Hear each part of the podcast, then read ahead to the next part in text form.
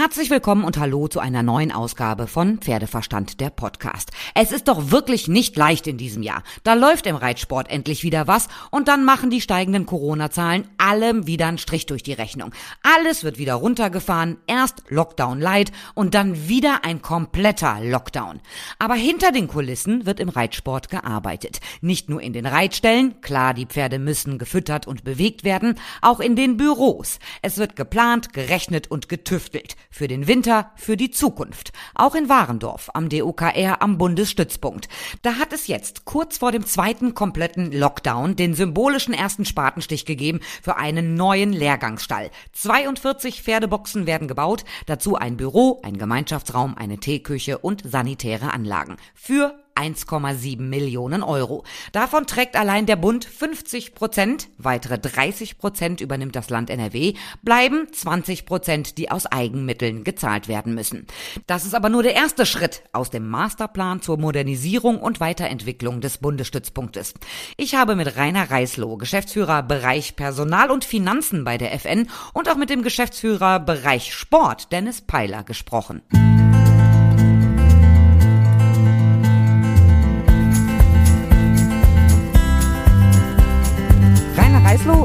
Heute ist der erste symbolische Spatenstich. Ich kenne diesen Platz, auf dem wir hier gerade stehen, als Parkplatz auch mit für die Bundeschampionate.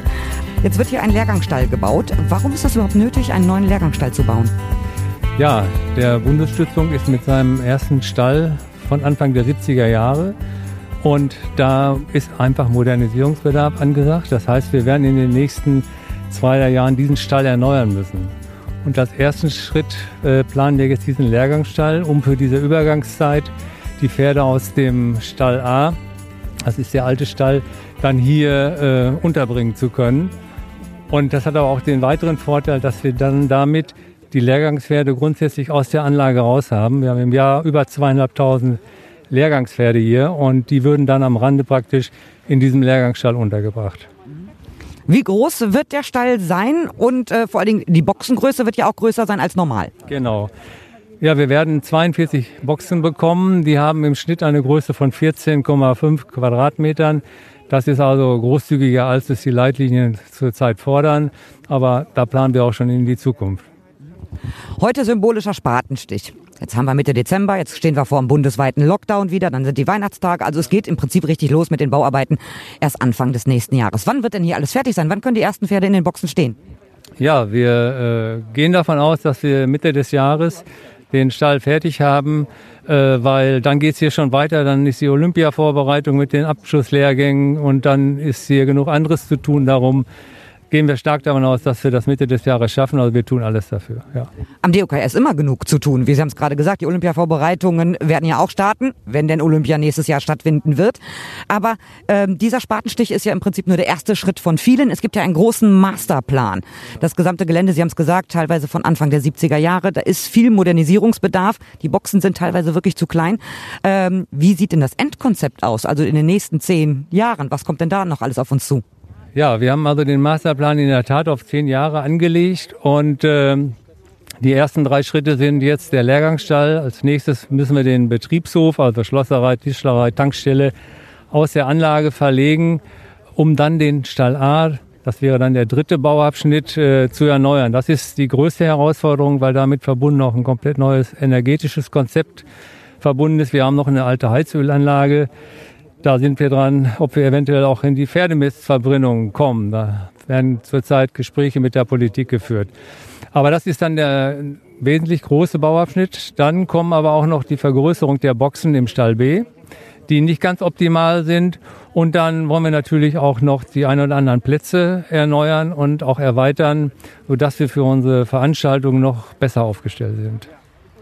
Und wie funktioniert ähm, naja, im Prinzip die ganze Planung mit der Stadt Warendorf und dem Bauamt, also gerade das Bauamt der Stadt Warendorf, hat ja nicht den allerbesten Ruf. Es kann natürlich so, bei solchen großen Plänen immer extrem lange dauern. Oder haben Sie da wirklich einen Vorteil, dass Sie sagen, okay, wir sind hier die Reiterhochburg, Warendorf ist international bekannt als Reiterhochburg, dass da die Warendorfer Politik auch mitzieht? Also das muss ich ganz klar sagen, die Warendorfer Politik zieht mit, ja, und auch das Bauamt hat sich wirklich sehr bemüht. Äh, ich weiß, welche Behörden alle eingespannt werden müssen. Das ist nicht immer ganz so einfach mit Emissionsschutz und Lärmschutz und äh, Geruchs Gutachten und so weiter. Aber äh, man hat sich wirklich sehr bemüht und wir haben auch gerade passend noch die Baugenehmigung bekommen, weil wir müssen in diesem Jahr starten. Äh, das hängt auch an den öffentlichen Mitteln, die wir bekommen. Sie haben ja gesagt, 50 Prozent Förderung vom Bund, 30 Prozent vom Land bei einer Gesamtsumme, äh, muss ich mal eben spieken, 1,7 Millionen Euro. Ist ja auch nicht gerade wenig. Nein, das ist richtig. Aber wie gesagt, äh, wir planen einen wirklich modernen Stall, auch nach den neuesten energetischen Kenntnissen. Äh, wir müssen auch die Infrastruktur dabei sehen, die ja mit hergerichtet werden muss. Äh, wir müssen hier für die LKWs Parkplätze schaffen und, und, und. Also insofern auch Thema Entmistung ist mittlerweile ein großes Thema. Ähm, das hat die Kosten auch nach oben getrieben. Generell, wenn Sie so viel investieren, einen zehn Jahres Masterplan haben, der Reitsport boomt nach wie vor. Äh, Reitsport generell, sag ich mal, boomt nach wie vor. Äh, Im Turniersport sieht es ein bisschen anders aus und leider durch Corona äh, auch ein deutlicher Einbruch. Da hoffen wir natürlich sehr, dass dann im nächsten Jahr es sich einigermaßen normalisiert. Aber wir sind optimistisch, weil wir haben mit dem Pferd einfach äh, ja, den Sportpartner schlechthin, den hat keine andere Sportart. Und wir sind in der Natur äh, und von daher gesehen ist es einfach einer der schönsten Sportarten, die wir haben. Und da bin ich sicher, dass wir da auch weiterhin den Zuwachs haben, auch in, bei den Kindern und Jugendlichen. Wunderbar. Vielen herzlichen Dank. Dankeschön. Gerne. Dennis Peiler. Großartig, dass sich hier wieder was tut, dass neu gebaut wird, weil es war ja stellenweise, ist ja stellenweise schon sehr eng.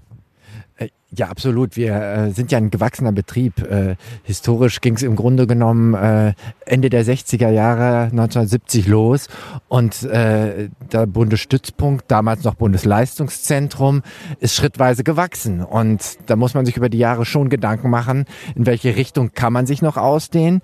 Die Anforderungen an den Bundesstützpunkt werden äh, immer größer. Immerhin haben wir zweieinhalbtausend Pferde, die im Jahr hier temporär eingestallt sind.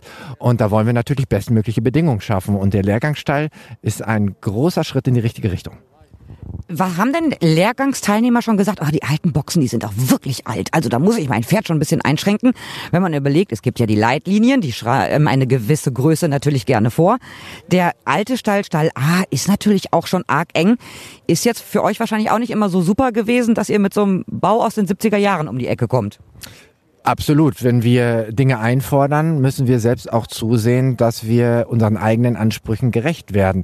Es ist sicherlich nicht so, dass die äh, Boxen nicht mehr funktionsfähig sind, aber halt, wenn wir auf äh, bestimmte Größen der Pferde schauen und das Maß ist ja doppelte Widerristhöhe zum Quadrat, ist das für große Pferde halt nicht mehr ausreichend. Und äh, wenn wir in diese Richtung von unseren Vereinen und Betrieben und von unseren Verbänden äh, moderne Haltung Haltungsbedingungen einfordern, müssen wir dem auch gerecht werden und denen kommen wir jetzt nach. Im Sommer soll alles hier soweit fertig sein, wenn es denn funktioniert. Es wird schön, es wird auch ein Seminarraum mit dabei sein, Sanitäranlagen, also ja nicht nur Pferdeboxen, sondern auch noch ein bisschen Struktur drumherum. Ist aber ja auch nur ein Schritt. Das ist der erste Schritt eines Masterplans, der jetzt über die nächsten 10, 15 Jahre angelegt ist.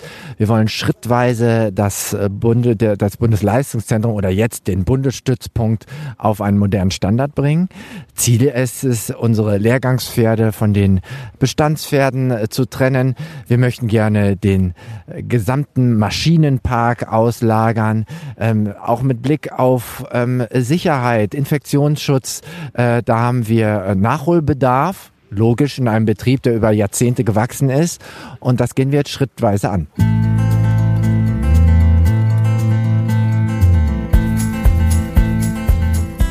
Beim Bundesstützpunkt in Warendorf wird gebaut. Für den gesamten Masterplan wird sich da in den nächsten Jahren noch viel mehr bewegen. Ich werde euch dann natürlich weiter auf dem Laufenden halten. So, das war's soweit von mir. Haltet bitte die nächste Zeit weiter durch. Gemeinsam schaffen wir das. Und ihr könnt mir natürlich schreiben über pferdeverstand.podcastfabrik.de, über die Facebook-Seite oder über Instagram. Und ich freue mich, wenn ihr auch bei der nächsten Folge wieder dabei seid, wenn es heißt Pferdeverstand, der Podcast.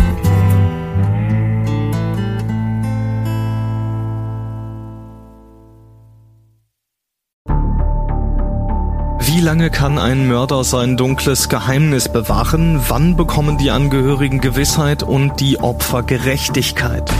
Jedes Jahr werden bei der Polizei rund 100.000 Menschen als vermisst gemeldet. Drei Prozent davon, also 3000 Menschen, bleiben länger als ein Jahr verschwunden. Einige werden nie wieder gesehen. Seit gut drei Jahren arbeitet die Polizei in NRW mit sogenannten Cold Case Units. Das sind Abteilungen, die wirklich nur damit beschäftigt sind, Mordfälle zu bearbeiten, die teilweise seit Jahrzehnten ungeklärt sind. Ich bin Mike Mattis, Radioredakteur und News Anchor und ich spreche mit Ermittlern über diese Fälle. In meinem Podcast Licht ins Dunkel, Cold Cases und ungeklärte Vermisstenfälle von hier beleuchten wir gemeinsam mit Profilern, Staatsanwälten und Mordermittlern Cold Cases und ungeklärte Vermisstenfälle aus ganz Deutschland. Immer in der Hoffnung, dass Angehörige endlich Gewissheit und die Opfer Gerechtigkeit bekommen.